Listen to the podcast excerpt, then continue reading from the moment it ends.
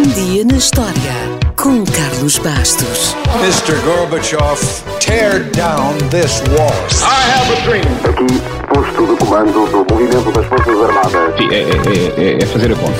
Houston, we have a problem. Yes, we can. And now for something completely different. A 27 de janeiro de 1671, o pirata Henry Morgan chegou aos portões da cidade do Panamá e não foi lá fazer uma visita de cortesia. Por causa de livros como A Ilha do Tesouro ou filmes como Os Piratas das Caraíbas, temos uma certa imagem dos piratas. Eles passam a vida inteira no mar, fazem as vítimas andar na prancha ou falam com um sotaque estranho, Arr! Shiver me timbers! entre muitos outros exemplos. Mas será que foi mesmo assim? Nem por isso. Para começar, o sotaque de pirata foi inventado pela Disney. A culpa foi de Robert Newton, que, na adaptação para o cinema da Ilha do Tesouro, em 1950, fez tão bem o papel de Long John Silver que, a partir daí, toda a gente o imitou. Ou seja, a visão da cultura pop sobre como os piratas se vestiam, agiam e falavam vem daí. Em relação à roupa, por exemplo, os piratas não tinham um estilo próprio. Eles usavam roupas marítimas típicas da época ou aquelas que roubavam às suas vítimas. E, eventualmente, os capitães com mais dinheiro ou os piratas com maior estatuto compravam roupas mais caras. Isto se as que tivessem roubado primeiro não fossem do seu agrado. Outro acessório de pirata é a pala no olho. E aqui, curiosamente, há registros de várias tripulações que as usaram em combate, não porque tivessem todos perdido um olho na batalha, mas sim para que na passagem do convés para o porão, do claro para o escuro, ou vice-versa, a visão estivesse sempre ajustada.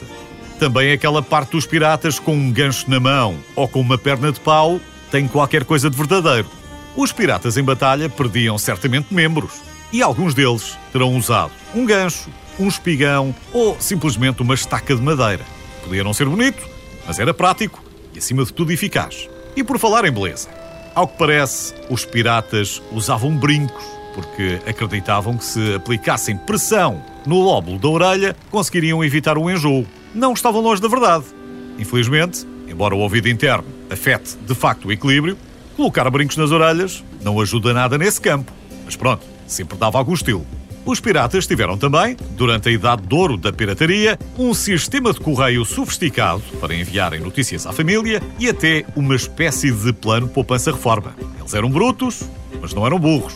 Eles e elas, porque também existiram mulheres piratas. E algumas com papel de destaque, se bem que a importância dos cargos fosse uma coisa relativa.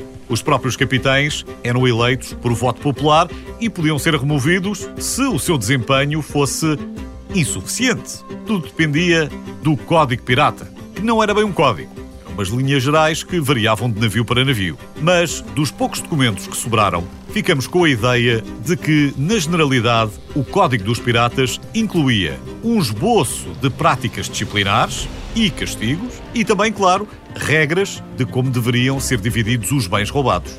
Não podemos terminar sem falar da bandeira dos piratas, talvez o símbolo mais popular. Mas mesmo aí, a tal bandeira preta, com os ossos cruzados e a caveira, também só ficou mais conhecida porque resultava melhor nos filmes a preto e branco. No tempo dos piratas havia de tudo. Umas eram garridas, outras tinham uma ampulheta com um diabo, outras um esqueleto vermelho em pé, enfim. As bandeiras dos piratas dependiam do gosto, do jeito da tripulação para as artes ou simplesmente do melhor pano que tivessem roubado naquela semana. Ahar, matey! Where's me rum?